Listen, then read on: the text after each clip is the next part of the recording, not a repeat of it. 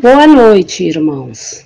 Com muita fé e amor no coração, iniciamos o Evangelho no Lar do dia de hoje, pedindo a Deus e aos Espíritos de luz que trabalham na seara do Senhor para que nos protejam as vicissitudes da vida terrena, bem como nos intuam sempre a agirmos de forma correta e justa para com nossos semelhantes, em busca da evolução moral e espiritual como maior e primeiro objetivo de vida.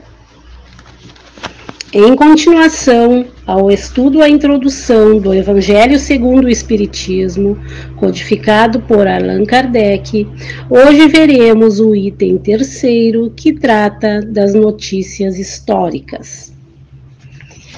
Para bem se compreenderem algumas passagens dos evangelhos, necessário se faz conhecer o valor de muitas palavras neles frequentemente empregadas e que caracterizam os estados, o estado dos costumes e da sociedade judia naquela época.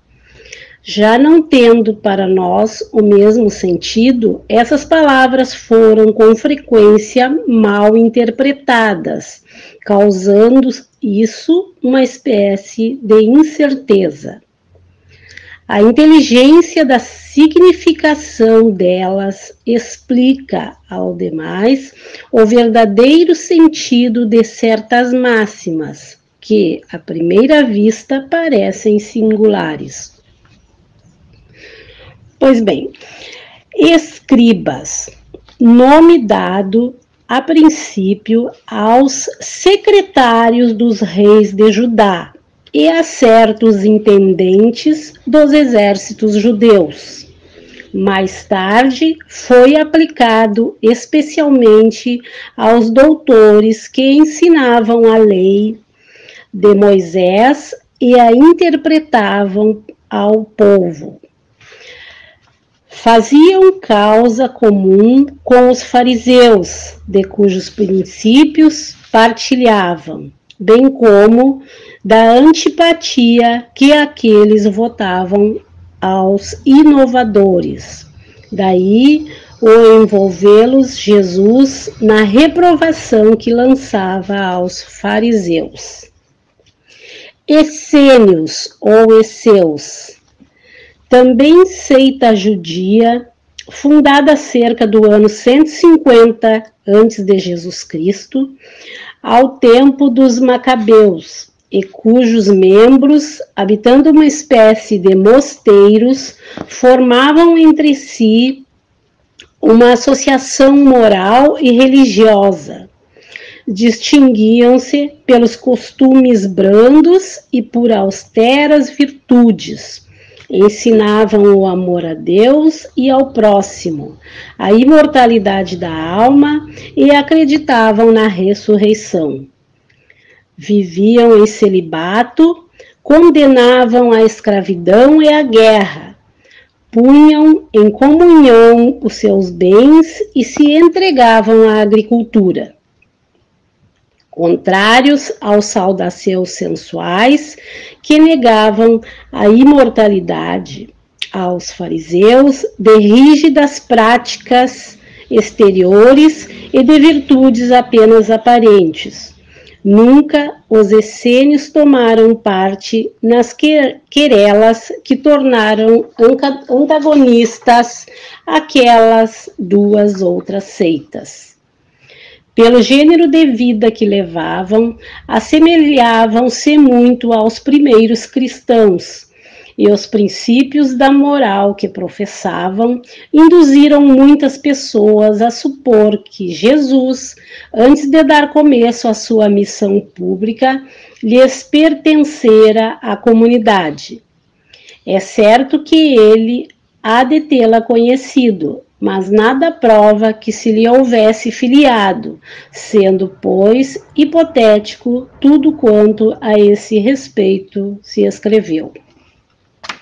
A morte de Jesus, supostamente escrita por um essênio, é obra inteiramente apócrifa.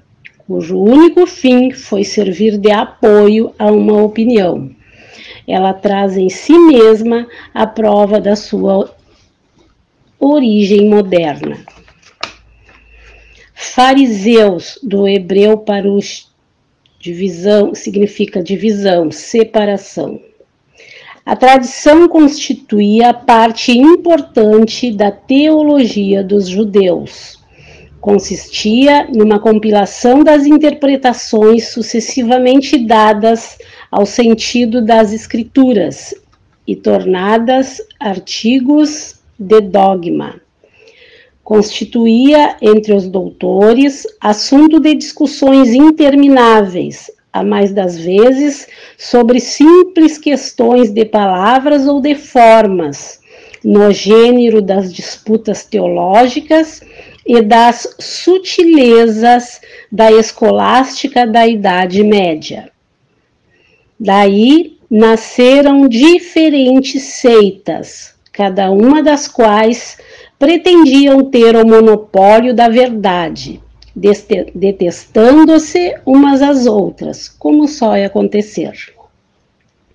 Entre essas seitas, a mais influente era a dos fariseus, que teve por chefe Hillel, doutor judeu nascido na Babilônia, fundador de uma escola célebre, onde se ensinava que só nas escrituras se devia de depositar fé. Sua origem remonta a 180 ou 200 anos antes de Jesus Cristo. Os fariseus, em diversas épocas, foram perseguidos, especialmente sob Hircano, soberano pontífice e rei dos judeus, Aristóbulo e Alexandre, rei da Síria. Este último, porém, lhes deferiu honras e restituiu os bens, de sorte que eles readquiriram o antigo poderio e o conservaram até a ruína de Jerusalém, no ano 70 da era cristã, época em que se lhes apagou o nome, em consequência da dispersão dos judeus.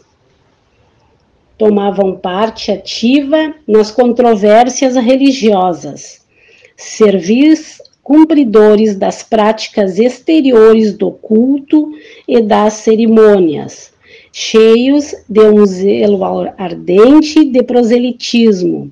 Inimigos dos inovadores, afetavam grande severidade de princípios, mas sob as aparências de meticulosa devoção, ocultavam costumes dissolutos, muito orgulho e, acima de tudo, excessiva ânsia de dominação. Tinham a religião mais como um meio de chegarem a seus fins, do que como objeto de fé sincera. Da virtude nada possuíam além das exterioridades e da, e da ostentação.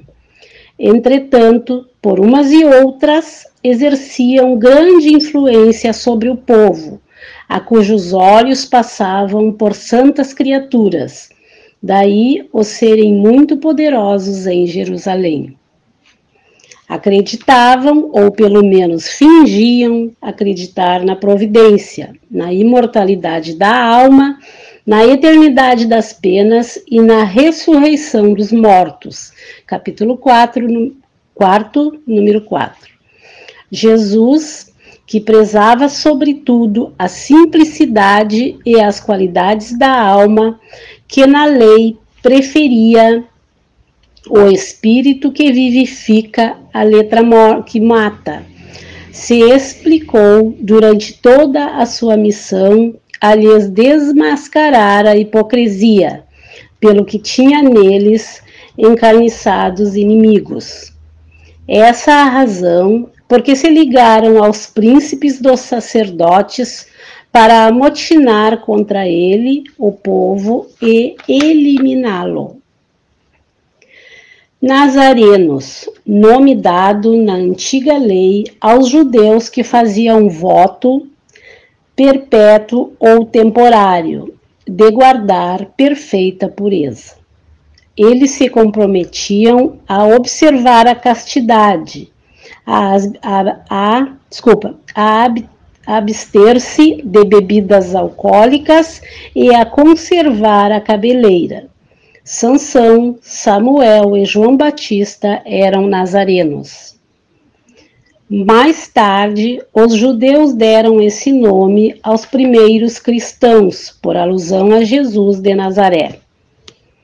Também foi essa a denominação de uma seita herética dos primeiros séculos da era cristã, a qual, do mesmo modo que os ebionitas, de quem adotava certos princípios, misturava as práticas do mosaísmo com os dogmas cristãos, seita essa que desapareceu no século IV. Portageiros. Os portageiros eram os arrecadadores de baixa categoria, incumbidos principalmente da cobrança dos direitos de entrada nas cidades suas funções correspondiam mais ou menos a dos empregados de alfândega e recebedores dos direitos de barreira. Compartilhavam da repulsão que pesava sobre os publicanos, sobre os publicanos em geral. Essa a razão por que no Evangelho se depara frequentemente com a palavra publicano ao lado da expressão gente de má vida. Tal qualificação não implicava a de deboches ou vagabundos. Era um termo de desprezo, sinônimo de gente de má companhia, gente indigna de conviver com pessoas distintas. Os publicanos eram assim chamados na antiga Roma os cavaleiros arrendatários das taxas públicas, incumbidos da cobrança dos impostos e das rendas de toda espécie, quer em Roma mesma, mesma, quer nas outras partes do império. Eram como os arrendatários gerais e arrematadores de taxas do antigo regime na França e que ainda existem em algumas regiões. Os riscos a que, se estavam, a que estavam sujeitos faziam que os olhos se fechassem para as riquezas que muitas vezes adquiriam e que, da parte de alguns, eram frutos de exações e de lucros escandalosos. O nome de publicano se estendeu mais tarde a todos aqueles que superintendiam os dinheiros públicos e as, aos agentes subalternos. Hoje, esse termo se emprega em sentido de pejorativo para designar os financistas e os agentes pouco escrupulosos de negócios. Disse por vezes, ávido como um publicano, rico como um publicano, com referência à riqueza de Malquilate. De toda a dominação romana, o imposto foi o que os judeus mais dificilmente aceitaram e o que mais irritação causou entre eles. Daí nasceram várias revoltas, fazendo-se do caso uma questão religiosa por ser considerada contrária à lei constituiu-se mesmo um partido poderoso, a cuja frente se pôs um certo Judá, apelidado de Gaulonita, tendo por princípio o não pagamento do imposto. Os judeus, pois, abominavam a este e, como consequência, a todos os que eram encarregados de arrecadá-lo, donde a aversão que votavam aos publicanos de todas as categorias, entre os quais podiam encontrar-se pessoas muito estimáveis, mas que, em virtude das suas funções, eram desprezadas. assim como os que elas mantinham relações, os quais se viam atingidos pela mesma reprovação. Os judeus de destaque consideravam um comprometimento ter com eles intimidade. Então, meus irmãos, em que pese a extensão do tema, esse é necessário para que se possa adentrar na história dos povos à época antiga e compreendermos palavras e conceitos largamente usados no Evangelho.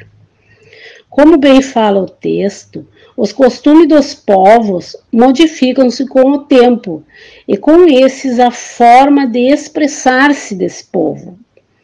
Para evitar distorções e incompreensões, a lição nos mostra paulatinamente o verdadeiro sentido a ser dado às palavras e, consequentemente, aos textos e passagens que encontraremos no decorrer do estudo do Evangelho, visando, como já dito, um melhor aperfeiçoamento do estudo. Finalizando os trabalhos de hoje, convido a todos para que mais uma vez concentre-se em Jesus, na espiritualidade maior, para que agradeçamos a oportunidade de estarmos juntos em nome do Senhor, com o objetivo de nos melhorarmos a cada dia em busca de nossa evolução. Aproveitamos essa luz que nos envolve e pedimos a Deus que ilumine os nossos passos e de todos os irmãos que hoje, hoje sofrem pela fome, pela solidão, pelos que se encontram desesperados e fracos em sua fé cristã. Também aos nossos munícipes, aos doentes e aqueles que constam em nossos cadernos de irradiações irradiações, atendimento fraterno, cirurgias espirituais e demais trabalhos realizados por irmãos abnegados desta casa de luz. Pedimos por derradeiro a fluidificação das águas que se encontram nas mesas, prateleiras de nossas casas, para que seja colocado nesse líquido sagrado o remédio do corpo e da alma que cada um dos irmãos necessitam nesse momento de suas vidas. Em nome de Deus, de Jesus Cristo, encerramos o Evangelho do Lar do dia de hoje. Que assim seja.